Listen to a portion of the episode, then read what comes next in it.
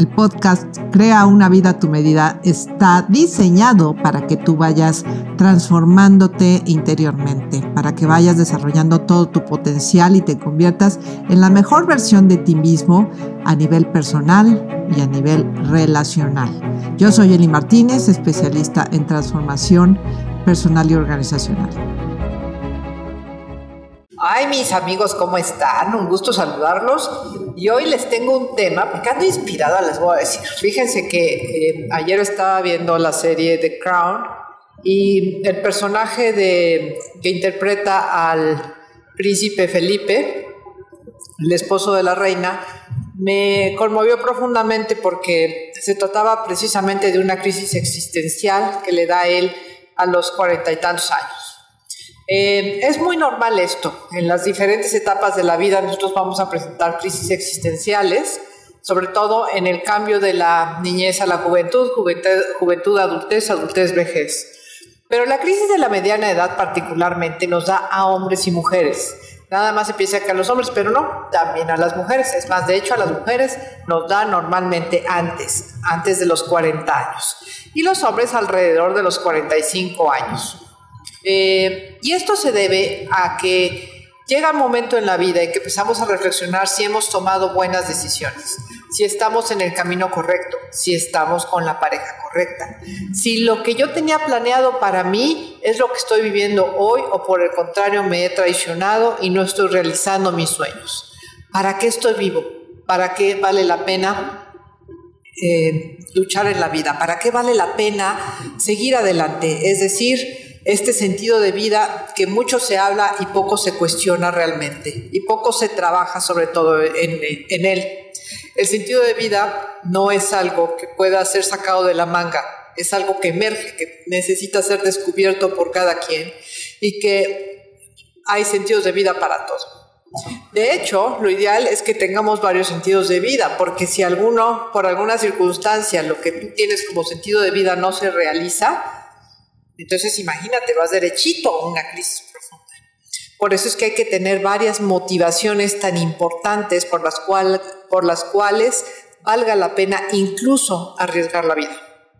Y esto es lo que va a desarrollar no solamente estas ganas de luchar, esta motivación, esta esperanza, esta fortaleza, este coraje de, coraje no de enojo, coraje de lucha, de fuerza que nos va a impulsar en la vida. Si tú no tienes ahorita esto bien cuestionado y bien claro, es importante que trabajes en ello. ¿Cómo? Bueno, hay muchos cursos de desarrollo personal a los que puedes asistir. Están los coaches de vida, también está obviamente la terapia. Y yo te recomiendo que si tu existencia en este momento no está lo suficientemente plena, trabajes en ello para hacerla así. Eh, resulta que evidentemente en esta crisis de la mediana edad uno empieza a extrañar partes perdidas de la juventud. Esas partes perdidas donde había irresponsabilidad, donde todo era risa, donde realmente no había gran esfuerzo para seguir adelante.